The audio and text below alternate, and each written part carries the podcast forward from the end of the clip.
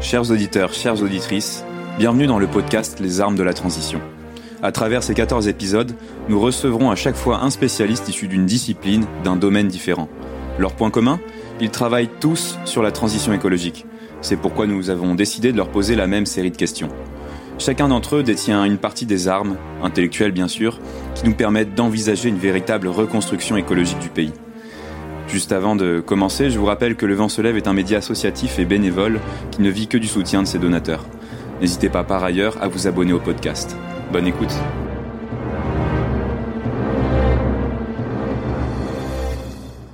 Valérie Cabanès, bonjour. Vous êtes euh, juriste euh, en droit international, vous êtes spécialisé sur les droits de l'homme et vous avez fait partie des premières personnes à populariser le terme d'écocide. Vous êtes d'ailleurs porte-parole de l'ONG euh, End Ecocide et vous avez porté ces concepts au sein de plusieurs ouvrages, dont Un nouveau droit pour la Terre qui parut en 2016 et plus récemment Homo Natura, donc paru en, 2000, en 2017. vous dites que quand le politique euh, n'est plus à même de protéger la planète, il faut se tourner vers les juges. Et vous êtes par ailleurs cofondatrice de l'ONG Notre Affaire à tous. Euh, donc euh, Notre Affaire à tous qui, qui attaque l'État français en justice et qui a lancé notamment cette pétition aux plus de 2 millions de signatures, donc une pétition historique en France. Moi j'aimerais que vous nous disiez premièrement à quoi ça sert un juriste pour, pour le climat. Pourquoi est-ce que, vous, pourquoi est-ce que vous avez choisi cette voie-là plutôt qu'une autre pour apporter votre pierre à la transition écologique?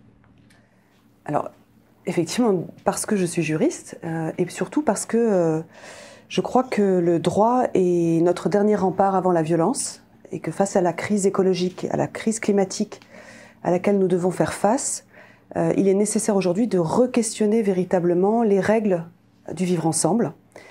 Et ce que je trouve intéressant dans certains concepts juridiques euh, que j'ai pu découvrir à travers le monde dans d'autres cultures, c'est l'idée effectivement que euh, on ne peut pas aujourd'hui euh, protéger les droits fondamentaux des humains, des humains présents aujourd'hui et des générations à venir, si on ne replace pas cette humanité dans certaines règles, dans certaines lois biologiques, lois que l'on a transgressées très concrètement depuis le début de, de l'ère industrielle. Donc il s'agit aujourd'hui, à travers le, droit, de, de re-questionner euh, la place de l'homme et de euh, réfléchir euh, à de nouvelles règles qui nous permettent de vivre en harmonie avec le vivant. Voilà. D'accord. Et du coup, en quoi consiste votre activité plus, plus concrètement? Est-ce que vous pouvez nous décrire, par exemple, une journée type pour vous et enfin, quelle est votre méthodologie? Alors ma journée, euh, elle va se construire euh, par rapport aux sollicitations. Euh, je suis quelqu'un qui est finalement très peu proactive, dans le sens où je cherche pas à imposer des idées, mais je cherche à semer des graines et à leur permettre de, s'épanouir et de fleurir. Donc ma stratégie, elle est, multiple. je vais essayer de la résumer assez rapidement. J'ai lancé donc en France une initiative citoyenne européenne, qui est un outil de démocratie directe euh, et participative issue du traité de Lisbonne qui permet de saisir la Commission européenne et de proposer en tant que citoyen une directive européenne sur un, nouveau concept. Pour cela, donc en 2013, nous avons proposé une directive européenne sur le crime d'écocide. Euh, l'écocide étant, je le rappelle, le fait euh, de, de nuire gravement ou de détruire des écosystèmes vitaux et tout type de systèmes euh, vivants qui nous permettent de maintenir la vie telle qu'on la connaît sur Terre depuis finalement euh, 10-12 euh, 000 ans, l'ère de l'Holocène. La stratégie a été pour moi de démarrer sur l'idée qu'il fallait euh, reconnaître la responsabilité pénale des dirigeants, et pas que des dirigeants étatiques, des dirigeants aussi économiques, des dirigeants bancaires, qui euh, ne font pas assez aujourd'hui pour la transition euh, écologique et qui euh, sont dans un régime d'impunité par rapport au choix, je dirais, d'investissement et, et d'exploitation qu'ils font, c'est-à-dire par exemple de continuer à investir massivement dans les énergies fossiles quand on sait qu'il faut absolument aujourd'hui passer à autre chose. Donc j'ai popularisé ce terme d'écocide en France en, en 2013 mais avec l'idée derrière d'amener de nouveaux concepts juridiques dans le débat public, à savoir euh, l'idée qu'il fallait reconnaître comme des sujets de droit les générations futures, parce qu'aujourd'hui, un enfant qui n'est pas né euh, ne se voit pas protégé quand il naîtra. Je donne un exemple très concret. Un enfant qui aujourd'hui naît avec une malformation en lien avec l'usage de l'agent orange pendant la guerre du Vietnam ne peut pas réclamer justice. Et pour le climat, on le voit aujourd'hui, euh, les jeunes se lèvent en disant protéger nos droits futurs. Voilà, donc ce concept pour moi était très intéressant à, développer. Et, le second concept qui est euh, sous-jacent dans le crime d'écocide, c'est le fait de reconnaître la nature sujet de droit, c'est-à-dire de donner la possibilité à des écosystèmes d'être protégés pour leur valeur intrinsèque, c'est-à-dire pour le rôle qu'ils ont à jouer dans la communauté de vie, et donc de ne pas relier le droit, qu'il soit de l'environnement ou le droit international ou les droits internationaux des droits de l'homme, de ne pas relier la protection de la nature aux intérêts de l'humanité seulement. Parce que tout le droit occidental qui s'est imposé au monde entier est un droit qui s'est construit autour d'une valeur centrale, qui est la dignité de l'homme, et c'est pas moi qui vais le remettre en question, je suis une juriste des droits de l'homme, mais a complètement oublié que l'homme était un élément de la nature et qu'il ne pouvait pas survivre sans elle. Et donc il fallait aussi construire des règles et des devoirs pour l'humanité pour mieux protéger les écosystèmes. Donc ma stratégie depuis 2013, elle est de populariser en même temps le crime d'écocide, les droits des générations futures, les droits de la nature, et donc, je réponds finalement au quotidien aux sollicitations, que ce soit à travers des conférences, que ce soit à travers la demande de livres, de chapitres de livres collectifs. En ce moment, c'est même des préfaces qu'on me demande, euh, d'interviews, d'articles, plus ou moins académiques, plus ou moins grand public, pour essayer de toucher toute la société, du citoyen euh, au politique, et euh, au-delà même, et ça commence à prendre, euh, du, du monde du droit donc les avocats, les magistrats, les barreaux, de manière à ce qu'il y ait une synergie qui se mette tout doucement en place. Voilà. Ça, c'est donc euh, mon quotidien va être d'écrire un article, de répondre à une interview en même temps, de courir euh, cet après-midi à Bruxelles pour donner une conférence. Euh, voilà, c'est ça mon quotidien et il se, il se construit au fur et à mesure des sollicitations. Et quel est votre but ultime, Valérie Cabanès? Mon but ultime, c'est véritablement une révolution euh, de la conscience occidentale euh, qui, est, en train, à mon avis, d'émerger, euh, qui est que si le droit, à un moment donné, par exemple, reconnaît le, statut de sujet à des éléments de la nature et non plus d'objet, il, il le reconnaîtra parce que, intimement, chaque citoyen aura reconnecté à cette réalité première qu'il est un simple élément de la nature et qu'il a besoin des autres espèces pour vivre. Et donc c'est un, c'est un, double, et c'est pour ça que j'ai écrit mes livres, euh, c'est un double travail qui est en même temps euh, amené à, un changement institutionnel, mais qui ne pourra de fait se faire vraiment que quand euh, chaque citoyen aura saisi je dirais presque dans ses tripes, de façon presque émotionnelle, cette nécessité vitale qu'il a aujourd'hui de se reconnecter au vivant, de le respecter et, finalement d'adopter une attitude plus sobre et une, attitude de partage parce euh, qu'il comprendra que au fond sa survie en dépend. Voilà, donc c'est une pour moi c'est un changement de conscience que je vise. Et le droit ne sera finalement que le reflet de notre changement de conscience à un moment donné. Donc je n'ai pas un, je n'ai pas un objectif de sauver la planète euh, en me disant euh, je vais obtenir l'obtention d'une loi et je serai celle qui. Non. Ça, je crois que quand on, s'engage de cette manière-là, euh, en règle générale, on finit extrêmement épuisé et déçu. Pour avoir travaillé 18 ans dans l'humanitaire, je sais à quel point vouloir sauver les autres est, est, une démarche compliquée vis-à-vis -vis de soi-même et peut-être épuisante.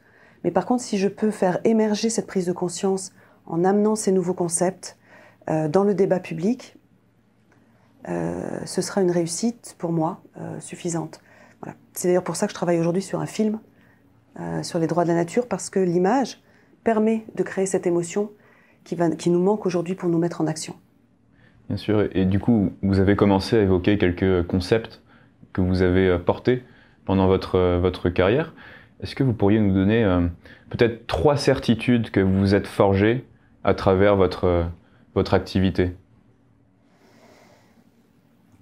Alors je dirais que la première des certitudes, euh, c'est que l'une euh, des, solutions à la crise actuelle est véritablement de reconnecter euh, les règles des hommes avec les, lois biologiques. Et je crois que si on n'est pas capable de faire ça, si on laisse, si on laisse notre vision occidentale hors sol euh, continuer à guider euh, nos choix, nos choix politiques, nos choix euh, économiques, on, court à la catastrophe. Donc ça, c'est ma première certitude. La seconde, et qui m'a été démontrée par les 2 millions de soutiens au recours que l'on veut lancer contre l'État, c'est que quand on atteint un certain pourcentage de la population, et euh, des chercheurs ont estimé que c'était à peu près 3,5% de la population. Quand on arrive à populariser certains concepts et certaines prises de conscience au sein d'une petite proportion de la population, il y a un effet euh, levier extrêmement important qui va euh, en général amener ce qu'on appelle la première majorité à suivre. Et, et, ce que je trouve absolument fascinant en ce moment, c'est qu'on est, pour moi, à cette charnière. Et donc il faut absolument tenir bon, il faut rien lâcher. Euh, et je crois donc au pouvoir citoyen de faire, euh, de faire véritablement changer la donne. Ce que j'espère simplement, c'est d'arriver à le faire de la façon la moins violente possible. Et, la troisième certitude,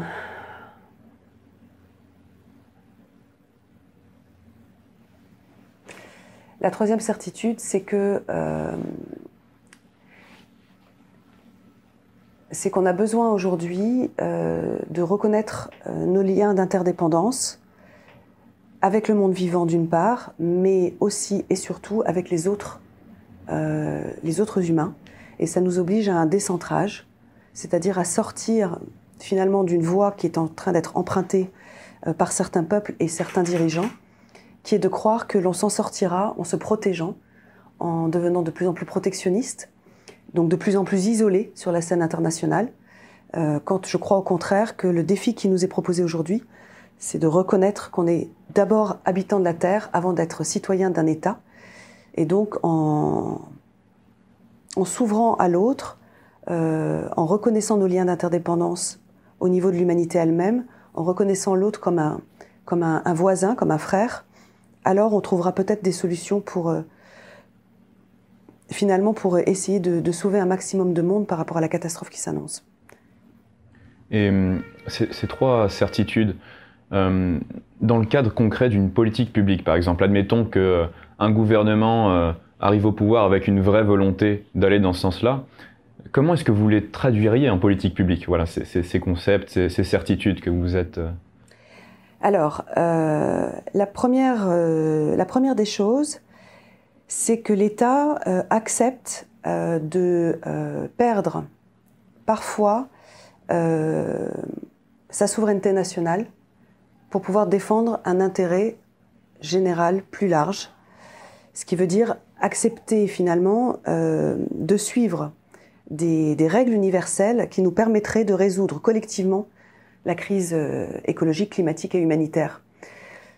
Je dis ça parce qu'aujourd'hui, quand on, moi, en tant que juriste de droit international, on croit que parce que l'ONU a été créée à la, fin de la Seconde Guerre mondiale, euh, les États sont d'accord finalement pour euh, respecter certaines règles universelles. Mais il faut comprendre qu'aujourd'hui, euh, le principe de souveraineté nationale est, une, pierre angulaire du droit international et bloque toutes les avancées les plus courageuses de se mettre d'accord sur des règles parfois contraignantes ensemble. L'accord de Paris en est un, euh, il n'est pas véritablement contraignant, et un chef d'État peut en sortir sans craindre une justice internationale, même si les décisions qu'il prend vont avoir un impact sur l'humanité tout entière. Donc ça, c'est la première des choses euh, que je dirais à un chef d'État, c'est qu'il montre l'exemple en disant, moi je suis prêt euh, à baisser la garde à ce niveau-là. Deuxième étape, travailler sur une constitution qui intègre, là aussi, les droits fondamentaux de l'humanité dans des droits plus larges qui sont les droits de la nature à exister, à perdurer, à se générer. Se régénérer, c'est le travail qu'on a mené l'année dernière quand il y a eu un processus qui s'est mis en place pour lancer une réforme constitutionnelle en France.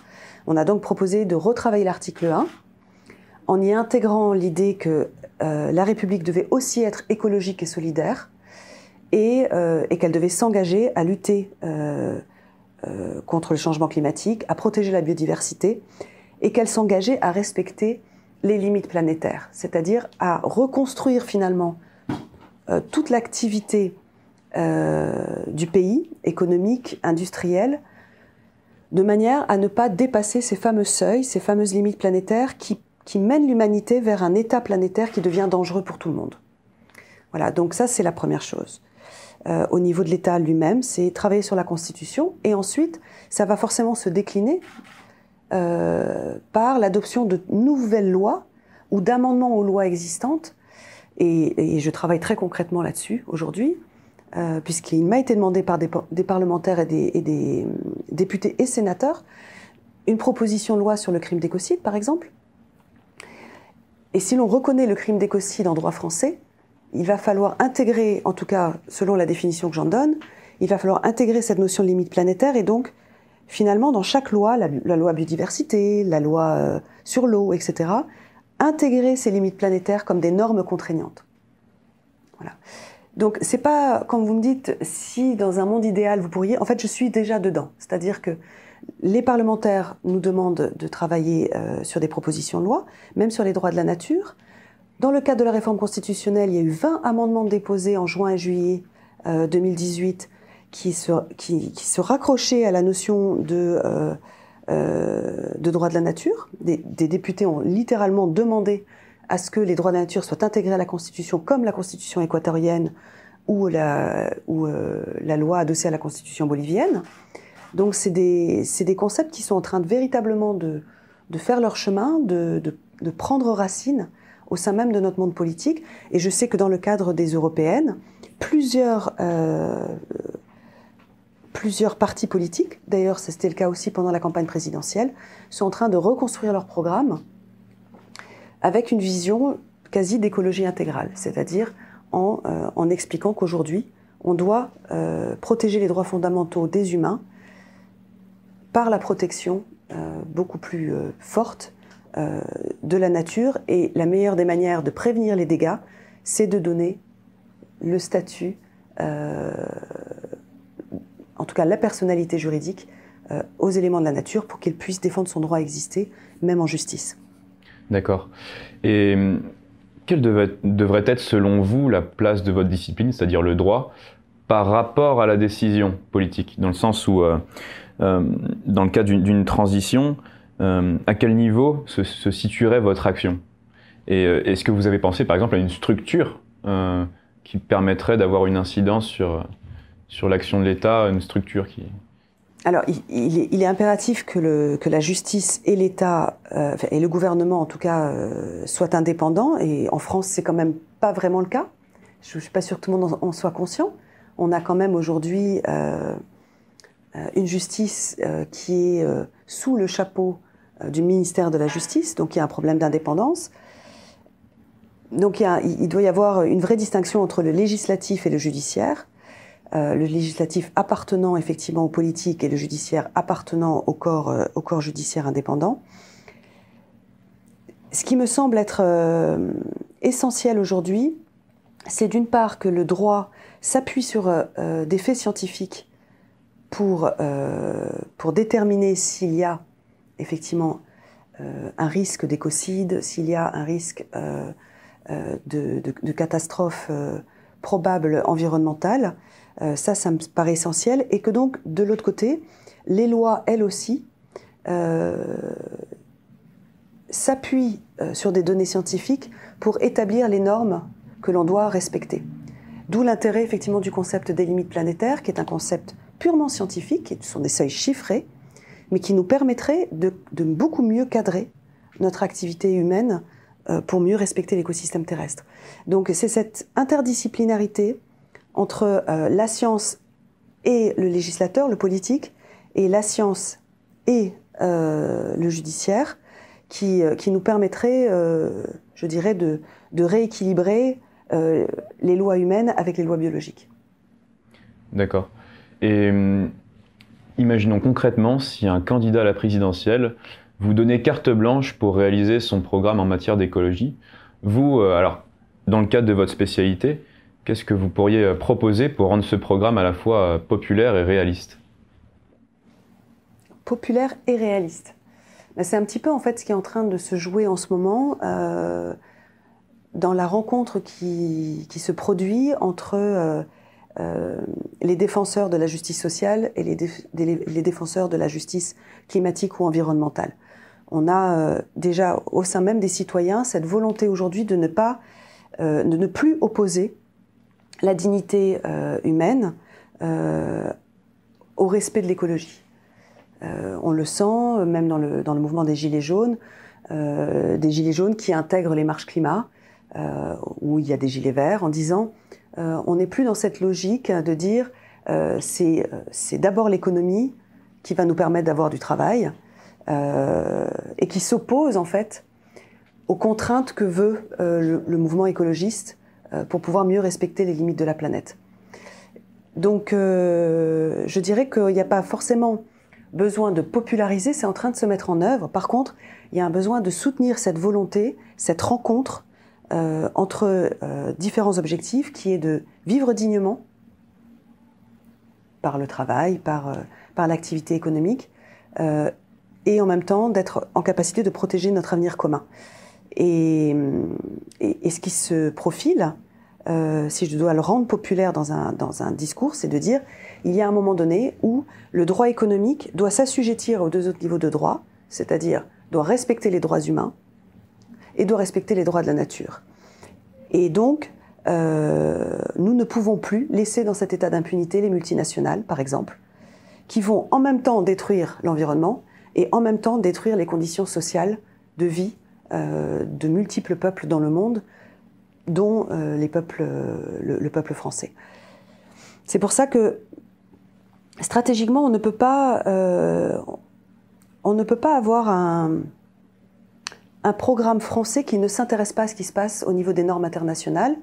C'est-à-dire que l'État français, par exemple, doit absolument soutenir de façon claire et ferme les négociations en cours à l'ONU pour euh, voter un traité contraignant visant les multinationales, leur demandant de respecter les droits humains et le droit de l'environnement. C'est-à-dire de faire en sorte que les multinationales aujourd'hui soient euh, soumises aux mêmes obligations que les États, ce qu'elles ne sont pas, puisqu'elle fonctionne aujourd'hui par un système parallèle, euh, qui est un système qui est dirigé donc par l'OMC et la Banque mondiale, avec des tribunaux d'arbitrage parallèles au système de justice internationale. Donc, considérer que ces multinationales, qui sont parfois plus riches que des États, doivent être soumises à ces obligations-là, doivent pouvoir effectivement répondre des violations qu'elles commettent, et donc que l'État français euh, affirme haut et clair son soutien à ce type de résolution parce qu'il démontrera à ce moment-là qu'il n'est pas le bras droit des multinationales, mais qu'il est véritablement là pour protéger son peuple et son territoire euh, des risques euh, économiques et des risques environnementaux. Vous avez parlé tout à l'heure de, pluridisciplinarité, du lien entre euh, le scientifique et la traduction juridique. Est-ce que vous, au quotidien, vous travaillez avec des spécialistes d'autres d'autres disciplines? Et si oui, bah, comment est-ce que euh, concrètement vos relations se, se, passent? Alors euh, oui, j'essaye vraiment de, de, travailler avec d'autres disciplines. Euh, après, ça se fait de manière un petit peu... ça dépend des, des milieux. C'est-à-dire que je peux être, par exemple, dans un, un conseil scientifique, par exemple de la Fondation Zwein, en Suisse, qui regroupe des climatologues, qui regroupe des philosophes, des agronomes, des juristes. Euh, et, donc, on a euh, un travail de concertation par rapport justement aux propositions que l'on peut euh, produire et puis où on peut s'informer les uns les autres sur des sujets qu'on ne connaît pas bien. je suis par exemple dans le comité scientifique au niveau de la Cité des sciences et de l'industrie à Paris de la création d'une exposition permanente qui va ouvrir en 2020 sur prendre le vivant en modèle. Et donc là, je vais travailler avec des personnes qui travaillent sur le biomimétisme, avec des biologistes, avec des chimistes. je suis probablement la seule juriste du groupe. et et, c'est une richesse extraordinaire. Et c'est pas forcément simple, parce que euh, quand on est euh, face à une personne qui est en sciences dures, euh, et qu'on lui parle tout d'un coup des droits de la nature, c'est c'est pas une, une adhésion, je dirais, immédiate. C'est-à-dire de dire, mais je comprends pas comment on peut donner la personnalité juridique à, je sais pas moi, un cycle biogéochimique de l'azote et du phosphore, mais alors est-ce qu'on va les donner à des bactéries euh, Voilà. Donc il y a, des échanges absolument passionnants intellectuellement, et, l'intérêt en fait de travailler en transdisciplinarité. En ce qui me concerne personnellement, c'est juste, je dirais presque aussi une. J'aime être autodidacte sur plein de sujets différents. Et quand j'ai dû écrire un nouveau droit pour la Terre, j'ai dû être autodidacte parce que aller analyser euh, les rapports euh, ou les, recherches qui, sont publiées dans Nature, dans Science, pour être sûr de ce que je raconte et d'aller vraiment euh, être dans la prospective de ce qui peut se passer et de le vulgariser de manière à ce que je le comprenne et que je, puisse l'expliquer au grand public, ça demande forcément d'être transdisciplinaire. On peut pas, on peut pas rester enfermé, et c'est d'ailleurs un des écueils du, droit de l'environnement, des personnes qui ont été formatées dans le droit de l'environnement, c'est qu'il euh, y a peu de passerelles de fait, par exemple avec les biologistes. Je connais quelques, quelques juristes de l'environnement qui ont eu un, cursus parallèle en biologie, par exemple, ou en écologie, euh, ou, en géo, euh, ou en géologie, ou en géophysique de la Terre, mais c'est pas une démarche spontanée qui est proposée. Et donc, on est face à des, gens qui sont spécialistes du droit, mais qui n'ont pas de connexion, parfois directe, avec les écosystèmes, et surtout qui ont une vue morcelée de la nature le droit occidental, le droit européen, euh, il va euh, protéger une forêt par le biais du label Natura 2000, protéger une espèce menacée, euh, s'intéresser aux loups, mais n'a jamais une vision écosystémique du monde, parce que le droit de l'environnement est à l'image de la manière dont l'occidental se perçoit dans le monde. Il ne voit pas ces liens d'interdépendance, il ne voit pas l'écosystémie terrestre dans, laquelle il devrait s'inscrire. Et, travailler avec d'autres branches scientifiques nous permet véritablement euh, de, prendre conscience de tous ces, de tous ces enjeux et, de, voilà, et de, travailler de concert. C'est extrêmement important. D'accord. Et toute dernière question, euh, est-ce que vous êtes plutôt euh, optimiste par rapport à la capacité de l'humanité à répondre aux défis climatiques ou... Alors, ma réponse va être double. Euh, je pense que euh, on n'échappera pas, euh, on n'échappera pas à, une dégradation des conditions de la vie sur Terre, dans le sens où euh, il est presque trop tard au niveau de l'emballement climatique, et pour plein de raisons, hein, qui est qu'on a bien évidemment des politiques qui n'ont pas pris la mesure de ce qui se passait, des industriels qui ne s'en sont pas préoccupés, et puis aussi parce que les rapports du GIEC ont toujours été des rapports de consensus qui, à chaque fois qu'ils sont publiés, euh, avouent que finalement, ils n'avaient pas pris en considération certains paramètres qui rendent la situation encore plus grave euh, qu'elle ne l'était. Donc je pense qu'on va au-delà de, terribles souffrances pour des millions et des millions de personnes dans le monde, les plus vulnérables, les plus pauvres, ceux qui vivent dans les zones qui vont être les plus affectées par la désertification ou la montée de l'océan. En revanche, je crois et je le sens euh, qu'il y a une vraie prise de conscience de cela, c'est-à-dire que jusqu'à présent c'était c'était conceptuel, mais c'était pas ressenti comme une réalité possible. Et, les, Européens sont en train de prendre conscience de cela. il faut effectivement passer par l'émotion pour entrer en action, même quand on est au courant. Les sciences cognitives nous l'expliquent très bien. Vous pouvez voir un problème, vous pouvez l'analyser, vous pouvez trouver les solutions, mais pour passer à l'action, il faut qu'il y ait une émotion. Donc on est au stade de l'émotion,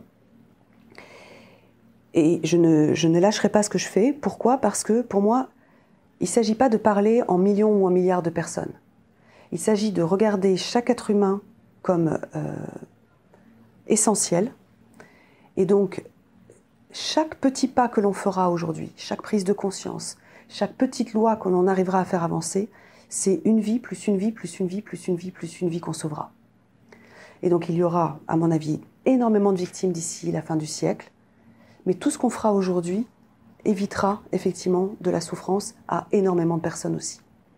Voilà. C'est comme ça que je me place, et, euh, et je pense que c'est la c'est vraiment dans l'action qu'on arrive à garder sa joie aussi de vivre, qu'on arrive à. C'est pas une question d'optimisme. C'est dire cette planète est magnifique. Moi, je me réveille chaque matin émerveillée, et, euh, et à partir de là, euh, j'ai envie de protéger euh, la vie telle que je la vois, telle que je l'ai connue enfant, telle que je la vois encore dans certains endroits du monde.